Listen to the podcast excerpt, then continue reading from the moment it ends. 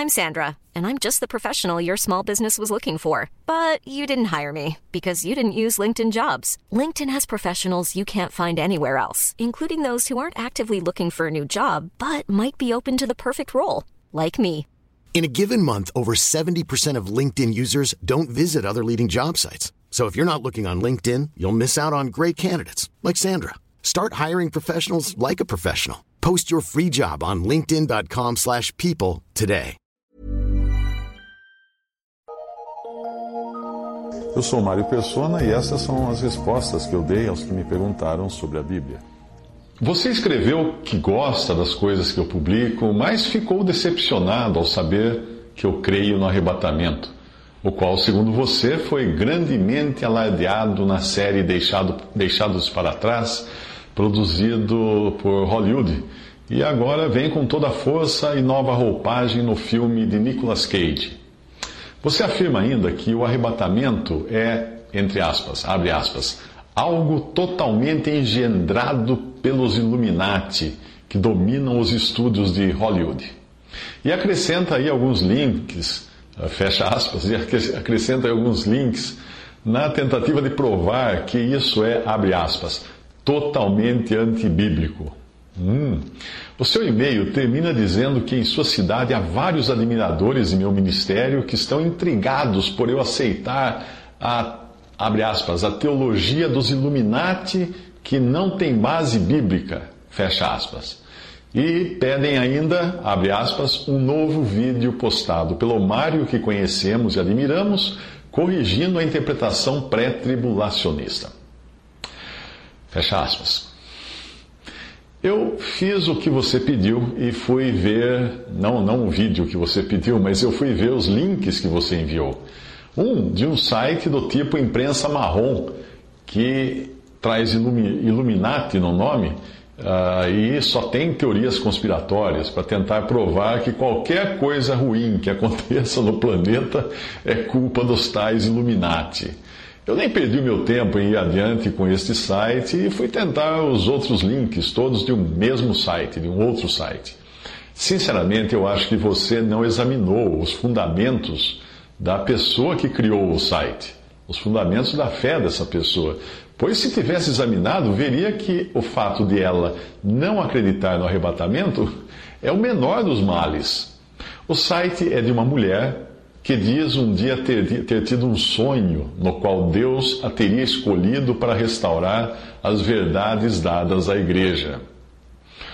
Como se Deus pudesse se contradizer ao escolher essa mulher para ensinar doutrina, pois a palavra de Deus proíbe claramente que a mulher ensine.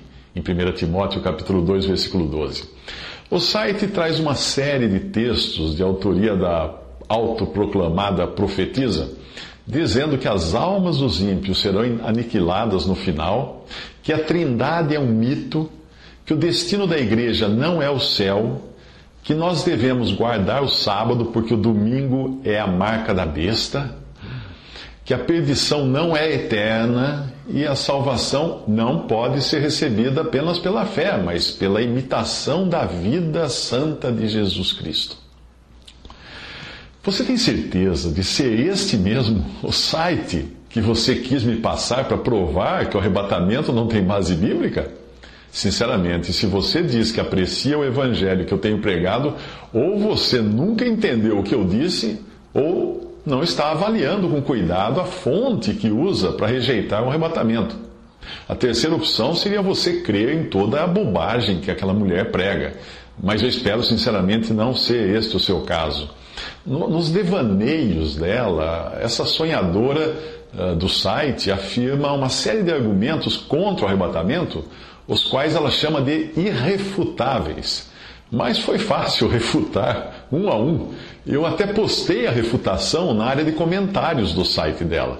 Mas algumas horas mais tarde eu vi que ela tinha refutado a minha refutação, excluindo o meu comentário. Ah, mais tarde eu achei que nem deveria ter perdido tempo em comentar ali, porque ah, o que aquela mulher precisa mesmo é do Evangelho, para crer em Cristo, para a remissão de seus pecados. A sua afirmação de que a salvação é pela imitação de Cristo deixa muito claro que ela ainda não conhece a salvação eterna recebida por graça e pela fé em Jesus e no seu sacrifício no Calvário. Mas é triste encontrar nos comentários do site cristãos incautos caindo na conversa dela, que não é nem um pouco inofensiva. Ao eliminar o arrebatamento da perspectiva do cristão, ela elimina também a bendita esperança de nosso encontro com Cristo a qualquer momento e joga essa esperança para algum momento no fim do mundo, além de lançar os seus leitores na incerteza da salvação, pois os faz pensar que terão que passar pelo juízo final e os leva também a se preocupar com, mais com guerras e rumores de guerra, como fala em Mateus 24, 6, do que com o encontro com o Senhor nos ares.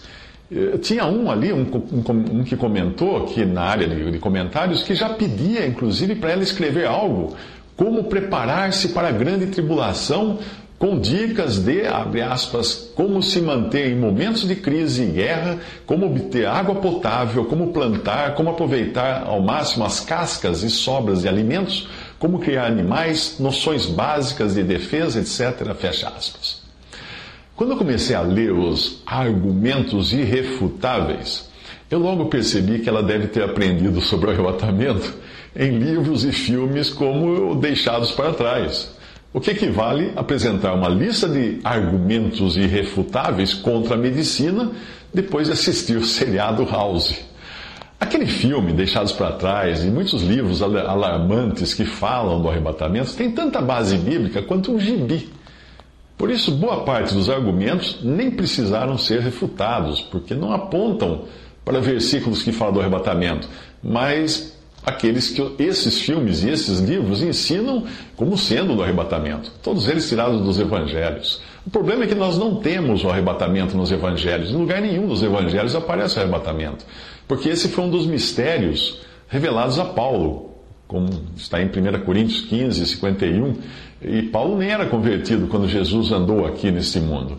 Os outros apóstolos não sabiam do arrebatamento. Foi Paulo que recebeu diretamente do Senhor Jesus essa revelação. E era um mistério oculto, assim como era o mistério da igreja, que você não encontra no Antigo Testamento. Capítulos como Mateus 24 e Lucas 21 não fazem qualquer menção do arrebatamento da igreja, mas são exclusivamente dirigidos aos judeus e falam tanto da destruição do templo como da grande tribulação. Portanto, eu vou tratar das passagens que são citadas uh, por apresentarem alguma as outras passagens, porque as, aquela cita do Evangelho não tem nada a ver com o arrebatamento. Mas eu vou, vou citar as outras, porque elas, algumas podem trazer certa dificuldade também para crentes sinceros, em especial aqueles que aquelas passagens que trazem a expressão no último dia. A autora tenta provar que não haveria arrebatamento porque a ressurreição só deve ocorrer no último dia, e as passagens que ela usa são essas. E a vontade do Pai que me enviou é esta: que nenhum de todos aqueles que me deu se perca, mas que eu ressuscite no último dia. Porquanto a vontade daquele que me enviou é esta: que todo aquele que vê o Filho e nele crê tenha a vida eterna e eu o ressuscitarei no último dia. João 6, 39 a 40. A mesma expressão no último dia aparece ainda em João 6, 44, 54 e João 11, 24.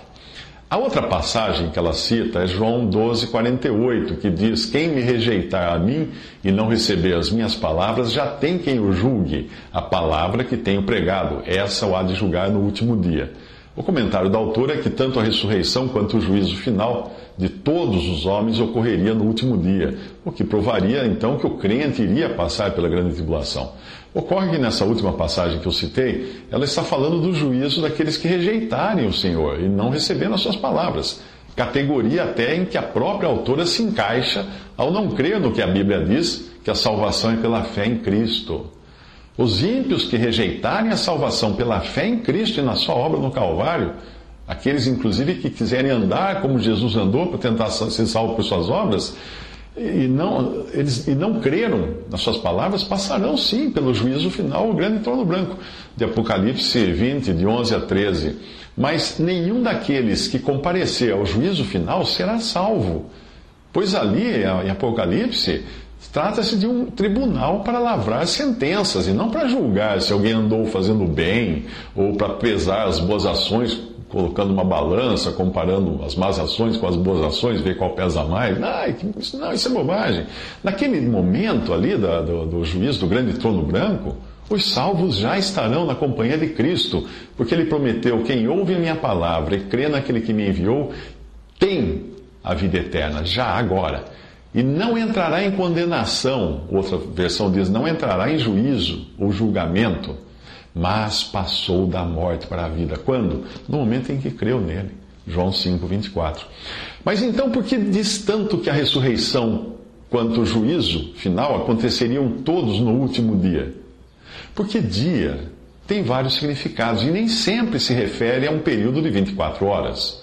Por exemplo, Sofonias 1, de 15 a 16, fala de dia com um período de grande tribulação. Aquele dia será um dia de indignação, dia de tribulação e de angústia, dia de alvoroço e de assolação, dia de trevas e de escuridão, dia de nuvens e de densas trevas, dia de trombeta e de alarido contra as cidades fortificadas e contra as torres altas. A expressão dia não delimita necessariamente uma data, como nós vemos também em Gênesis 26, 33. Por isso é o nome daquela cidade Berseba até o dia de hoje. Isso não significa que amanhã a cidade teria necessariamente outro nome. Também pode ser usado a palavra dia para falar de um período futuro, como em Gênesis 30, 33. Assim testificará por mim a minha justiça no dia de amanhã. Se você me perguntar, por exemplo, se eu já atingi a estabilidade, estabilidade financeira, eu posso responder que ainda não, mas um dia eu chego lá. Você não iria querer saber a data desse dia, né? Porque eu estou falando de um tempo futuro, eu não estou falando do dia de 24 horas. Na Bíblia você encontra expressões como o dia do juízo, o dia do Senhor, no último dia, todas elas com diferentes significados para dias e épocas diferentes e também, às vezes, relacionadas a diferentes pessoas. Portanto, nos evangelhos, quando Jesus fala da ressurreição no último dia, ele está falando de um período de tempo que engloba todo o período desde a vinda de Cristo para receber os seus santos nos ares no arrebatamento, até o tempo quando tiver entregado o reino a Deus, ao Pai, e quando houver aniquilado todo o império e toda a potestade e força. 1 Coríntios 15, 24. Assim, a ressurreição do último dia, mencionada no Evangelho de João, inclui a ressurreição tanto dos salvos quanto dos perdidos, mas estas não ocorrem em um mesmo momento. Mas, como mostram outras passagens, elas estão separadas por um intervalo de pelo menos 1007 anos. Para entender isso, eu sugiro que você leia em www.respondi.com.br os textos Haverá mais de uma ressurreição? E outro texto, Quem participa da primeira ressurreição? O simples fato de a palavra de Deus falar de uma primeira ressurreição em Apocalipse 20, de 5 a 6, demonstra que haverá mais de uma. Lembre-se também de que um dia para o Senhor é como mil anos, e mil anos como um dia. 2 Pedro 3,8. A autora do site usa então a passagem de 1 Coríntios 15, 22 a 26, na tentativa de provar que, exceto a ressurreição de Cristo, que já ocorreu, todos os outros eventos acontecerão em sequência, mas todos nesse último dia de 24 horas. Ela menciona a passagem assim: Assim também todos serão vivificados em Cristo, mas cada um por sua ordem. Cristo as primícias que obviamente ele já ressuscitou. Depois, os que são de Cristo na sua vinda. Depois virá o fim, quando tiver entregado o reino a Deus, ao Pai, e quando houver aniquilado todo o império e toda potestade e força, porque convém que reine até que haja posto a todos os inimigos debaixo de seus pés. Ora, o último inimigo que há de ser aniquilado é a morte. Eu li a passagem uh, em 1 Coríntios 15, de 22 a 26. O problema é o seguinte: se Cristo vai voltar no último dia para ressuscitar os salvos, primeiro os perdidos e depois uh, finalmente lançar a morte e o inferno no lago de fogo, como fala Apocalipse 20, 14, quanto tempo ele vai, ele vai reinar? Quanto tempo ele vai ter para reinar? Porque a passagem é clara em mostrar que ele irá reinar do momento em que voltar até o momento em que aniquilar o último inimigo, que é a morte. E se fosse um dia de 24 horas, Cristo reinaria apenas algumas horas antes de entregar o reino a Deus, ao Pai. 1 Coríntios 15, 24. Que a passagem diz o seguinte: Porque convém que ele reine até que haja posto a todos os inimigos debaixo de seus pés. E o último inimigo é a morte. Quanto tempo ele teria que para reinar então num prazo de 24 horas entre a vinda dele, o juízo de todas as pessoas, a condenação dos ímpios e uh, o fim, o fim da morte, né? Vencer a última coisa que vai ser eliminada é a morte e aí ele entregar o rei. Esse é em um dia. Outra passagem que ela usa para tentar provar que só deveríamos aguardar por uma única vinda de Jesus no último dia é Hebreus 9, 27 a 28, que diz: Como aos homens está ordenado morrerem uma vez, vindo depois disso o juízo, assim também Cristo, oferecendo-se uma vez para tirar os pecados de muitos, aparecerá segunda vez sem pecado aos que os esperam para a salvação, não para os, aos que esperam para juízo. Usar esta passagem para provar isso é tão válido quanto para provar que morreu em seguida vem o juízo, é, é tão válido como dizer que se eu vou estar em São Paulo hoje e no Rio amanhã, fica provado que não existe nenhuma cidade entre Rio e São Paulo. No, no, próximo argumento, ela é obrigada a alterar uma passagem para justificar sua tese.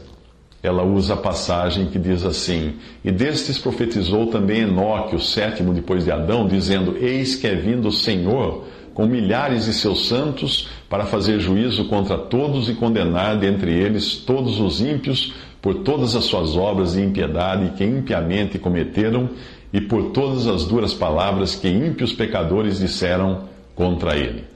Judas 1, de 14 a 15. O argumento dela é que, já que Cristo voltará no último dia, que é quando acontecerá a ressurreição dos salvos e a condenação dos ímpios, esses santos que virão com o Senhor não poderiam ser os salvos, levados no arrebatamento, mas devem ser anjos.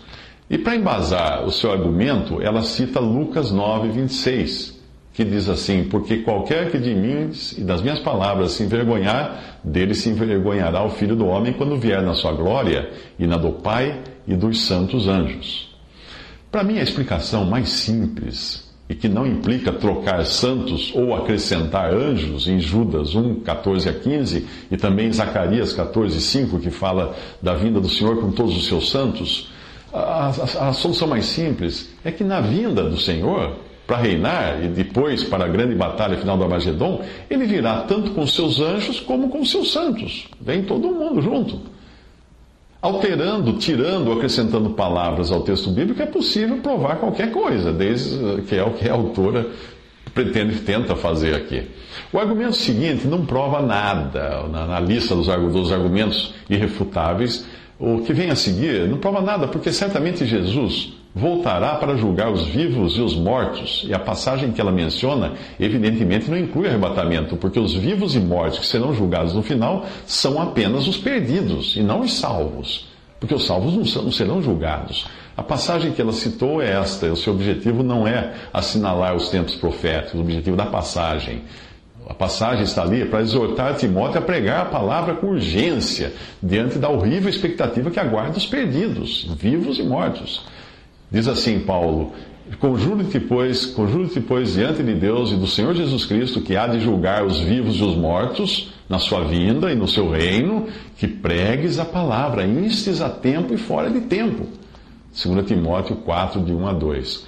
Se alguém perguntasse para Paulo, para Timóteo, Timóteo, você está falando tudo isso, mas você vai ser julgado fim? Ah, não sei. Timóteo, como é que ele ia pregar então se não sabia se ia ser julgado entre os vivos e os mortos? Cristo foi julgado no nosso lugar, Cristo padeceu no nosso lugar, Cristo pagou pelos meus pecados naquela cruz.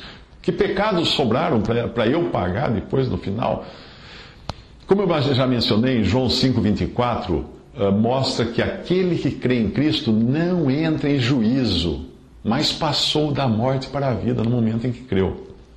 Aí vem o próximo argumento eh, irrefutável que ela fala, que é, que é muito usado até pelos que tentam negar o arrebatamento, mas que só demonstra a ignorância daqueles que acham que na Bíblia só existe uma trombeta. Ela coloca a última trombeta de 1 Coríntios 15, 51 e 52 como sendo a trombeta, que é, é na verdade, né, a última trombeta é a trombeta de Deus, em 1 Tessalonicenses 4,16 e que fala, falam, essas duas falam do arrebatamento e da ressurreição dos santos, mas ela coloca essas passagens como se fosse a mesma coisa da trombeta do sétimo anjo, de Apocalipse 10, 7 e Apocalipse 11, de 15 a 18, que é uma trombeta para anunciar o fim da grande tribulação e o início do reino de Cristo na terra.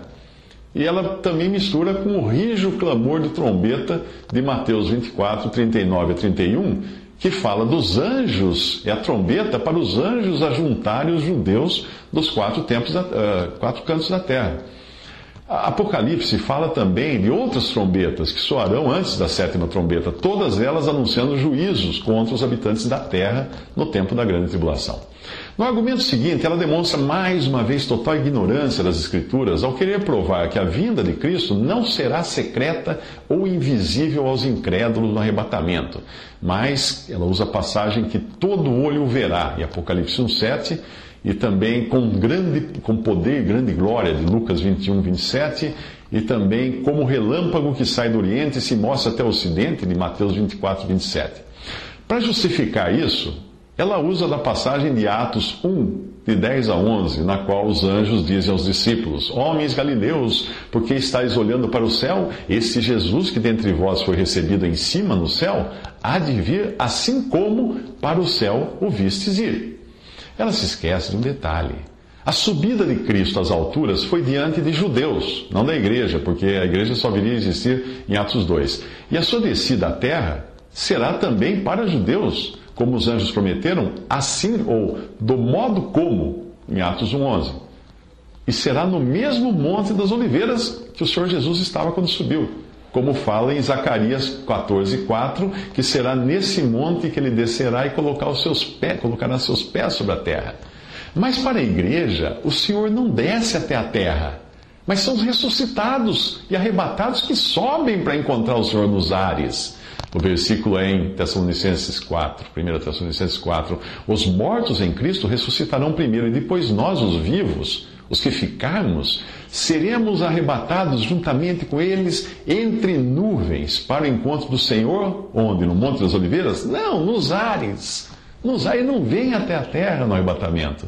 1 Tessalonicenses 4, 16 e 17. O argumento final dela tenta provar que os salvos por Cristo da presente dispensação da igreja passarão pela grande tribulação. E para isso ela usa as passagens de Mateus 24, de 9 a 14 e Lucas 21, de 9 a 11. O versículo 13 de Mateus 24 diz assim: que aquele, porém, que perseverar até o fim será salvo. E os versículos em Mateus 24, 22 e Marcos 13, 20 dizem que se o Senhor não abreviasse aqueles dias, nenhuma carne se salvaria. Isso mostra claramente que o perseverar até o fim para ser salvo é para a salvação da vida natural, do corpo, para entrar vivo no, no, reino milenial de Cristo na Terra. Aquelas pessoas, elas vão ter que perseverar durante a tribulação, os judeus vão precisar perseverar até o fim para poderem entrar a salvo ou vivos no reino de Cristo. A passagem inteira não está falando de arrebatamento em Mateus 24, mas ela está falando de morte, pois alguns serão tirados da terra como foram os mortos nos dias de Noé. E o contrário da morte, para quem está vivo, é ser salvo da morte e conservar a sua carne, o seu corpo vivo. Outros versículos apontam ali em Mateus 24 claramente que trata-se da grande tribulação que atingirá principalmente o remanescente judeu fiel que habitará na terra de Israel no período após o arrebatamento no período de sete anos, ou no final do período de sete anos, eh, após o, arrebatamento da igreja. E os detalhes deixam muito claros que a passagem está falando para judeus na Palestina ou na Judéia. Por exemplo, os que estiverem na Judéia, fujam para os montes e orai para que a vossa fuga não aconteça no inverno nem no sábado. Mateus 24, 16 e 20. Agora eu pergunto: que diferença faria para um cristão que mora no Piauí essa fuga acontecer no inverno ou no sábado. Ah, eu me esqueci que a dona do site prega que os cristãos devem guardar o sábado, que o domingo é da besta, né? Ah, tá. Mas mesmo assim, que diferença faria fugir no inverno para quem mora no Piauí? Se você quiser saber mais sobre o arrebatamento, entre no site respondi.com.br e faça uma busca pela palavra arrebatamento. Tem muitos textos lá.